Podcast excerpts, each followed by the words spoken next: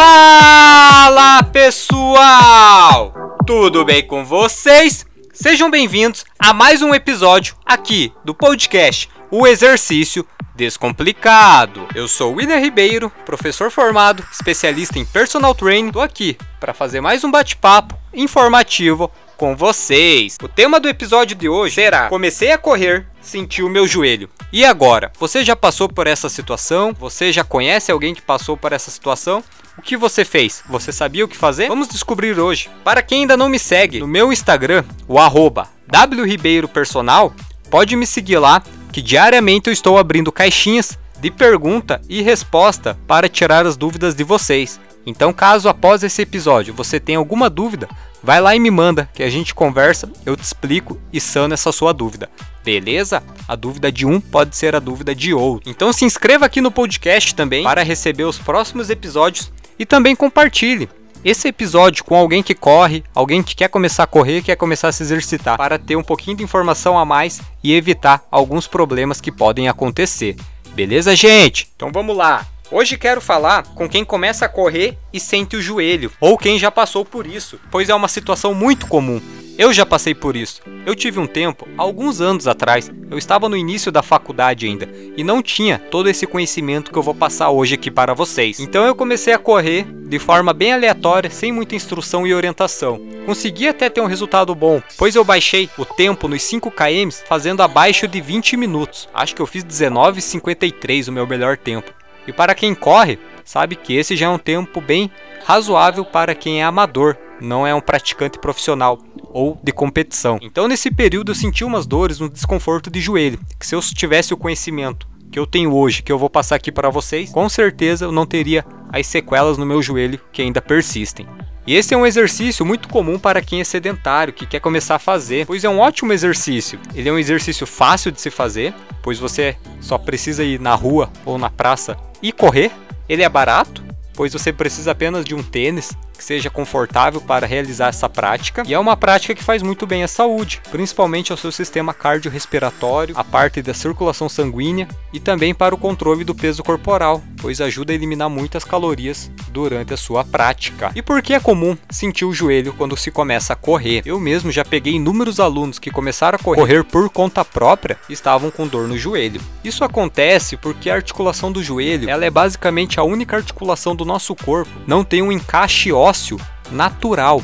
Basicamente, o nosso fêmur fica apoiado em cima da nossa tíbia e da nossa fíbula, e eles não têm um espaçamento ósseo que sirva de encaixe, e sim fica apenas apoiado, ou seja, o que sustenta esses ossos formando a nossa articulação do joelho são os nossos tendões e ligamentos, e os tendões presos com a ação muscular. Então ela acaba ficando muito suscetível a trabalhos fora do eixo articular, o que pode vir a trazer alguma lesão, alguma lesão óssea, gerando algum desgaste na articulação ou inflamação dos tecidos moles que ali em volta dela estão. Tudo isso se dá por movimentos fora do eixo articular, algum movimento errado que se faz. E quando corremos, a exigência nessa articulação acaba sendo muito grande, principalmente se a pessoa está sedentária e se ela tiver com sobrepeso, aí piorou. O trabalho exigido nessa articulação vai ser muito maior devido a esses fatores.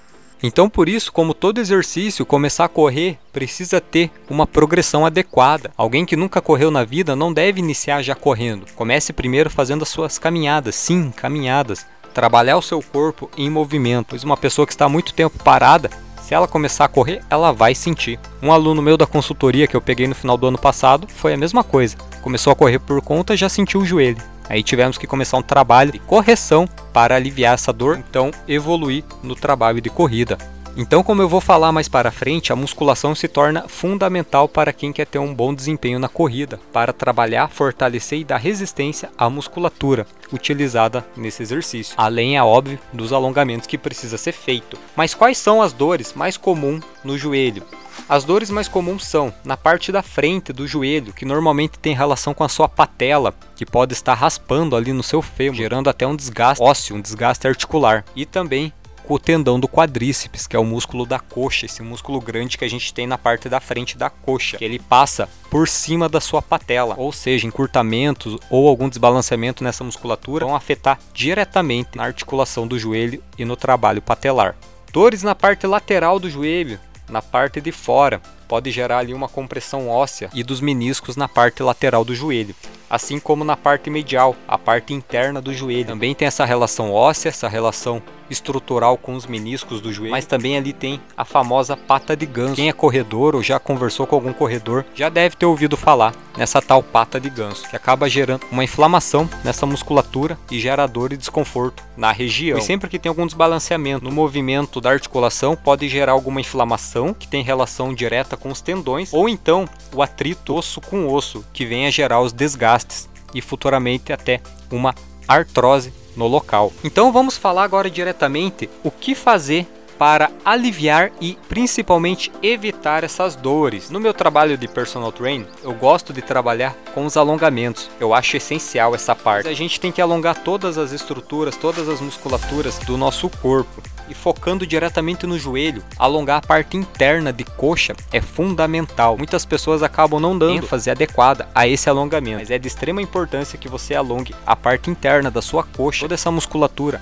ali presente, para que você não puxe o seu joelho para dentro, entrando em valgo quando você está dando as passadas da corrida. Esse é um ponto muito importante fundamental para você preservar a integridade da sua articulação do joelho. Então, alongamentos que façam puxando a parte interna da coxa, afastando né, o joelho do quadril, fazendo uma abertura da coxa vão estar tá alongando essa musculatura e são de extrema importância. A parte interna da coxa, alongar os seus posteriores, muito importante também, pois senão seu joelho fica travado. Se você tiver a parte posterior de coxa com os isquios e a panturrilha encurtada, você não vai conseguir estender o joelho por completo, o que é fundamental numa boa corrida. Assim como ter um alongamento da região lombar. Se a sua lombar estiver travada, vai influenciar diretamente na marcha e no movimento de corrida. E nisso tem vários movimentos, vários alongamentos que podem ser utilizados em casa, no parque, em pé, sentado e deitado, tá bom?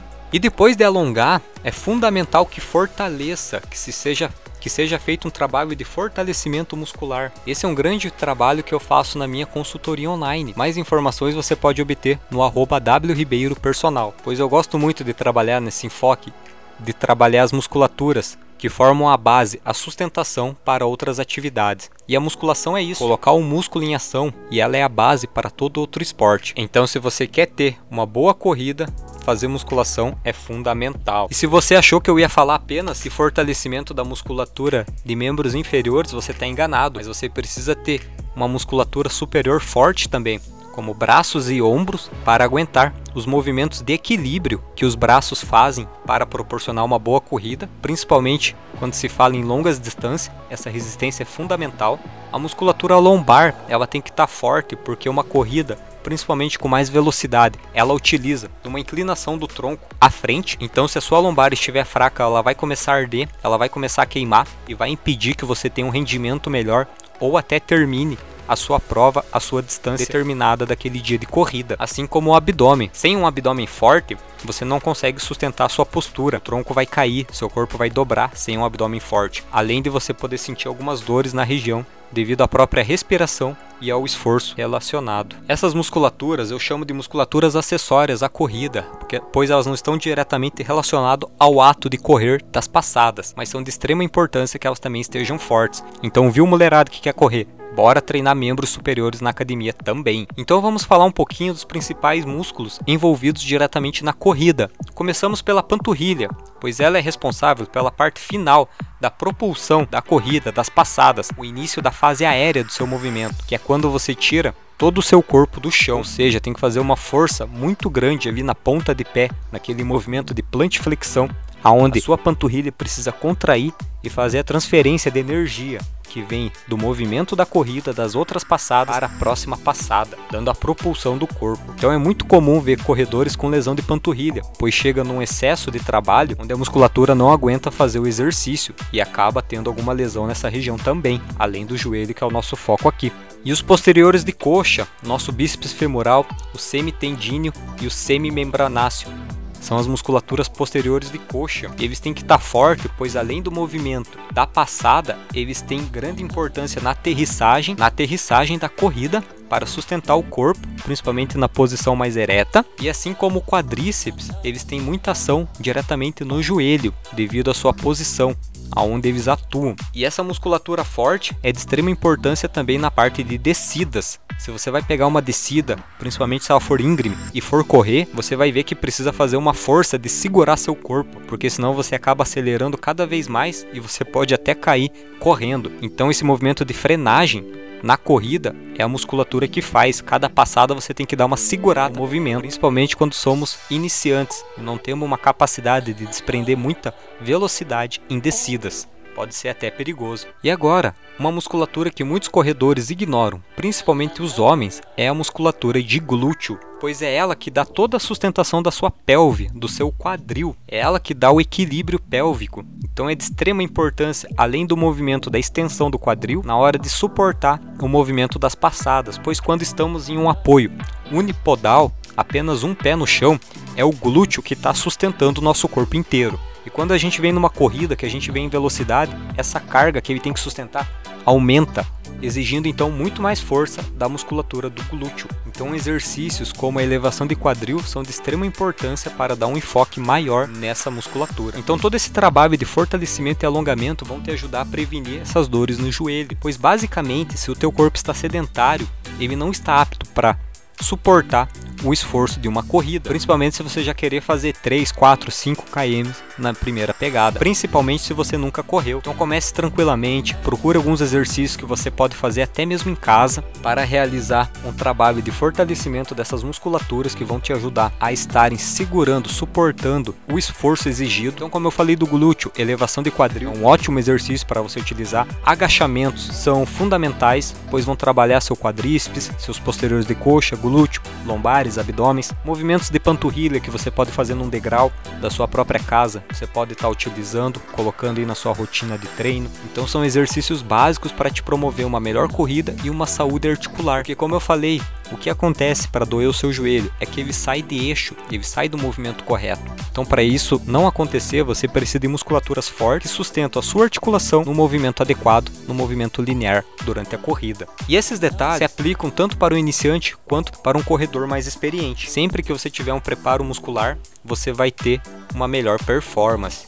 Mas falando em corredores mais avançados, a gente tem que ser honesto em falar que eles vão acabar sentindo dores em algumas fases de treino, principalmente quando aumenta o volume e a intensidade de corrida. Treinos mais fortes ou treinos mais longos, é normal acontecer algumas dores, mas aí você precisa saber ponderar e identificar se o volume e a intensidade está adequado e o seu corpo vai conseguir principalmente se regenerar. E falando nisso, tanto para avançados quanto para iniciantes, a alimentação é fundamental para nutrir o seu corpo da forma adequada e o descanso, tanto o sono quanto o intervalo de um treino para o outro, principalmente treinos mais longos ou treinos mais fortes. Então tudo isso tem que estar bem adequado para que você consiga evitar dores na sua articulação do joelho, tá? E como eu falei, a questão de atletas mais avançados, utilização de gelo pós exercício pode ajudar muito nesses momentos. Então se você é iniciante, tem um receio de sentir dores no joelho, utilize um gelo 15, 20, 30 minutos pós corrida para amenizar os efeitos que trazem dores à articulação. E é isso aí.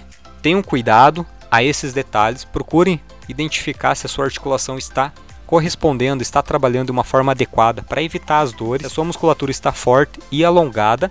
E é isso. Bons treinos a todos, sigam forte, me sigam lá no meu Instagram, o arroba wribeiropersonal Mandem suas perguntas que lá eu respondo e tiro suas dúvidas. Sigam aqui o canal do podcast para os próximos episódios. Fico feliz de você ter me acompanhado em mais um episódio do Exercício Descomplicado e até a próxima segunda-feira, pessoal. Tamo junto!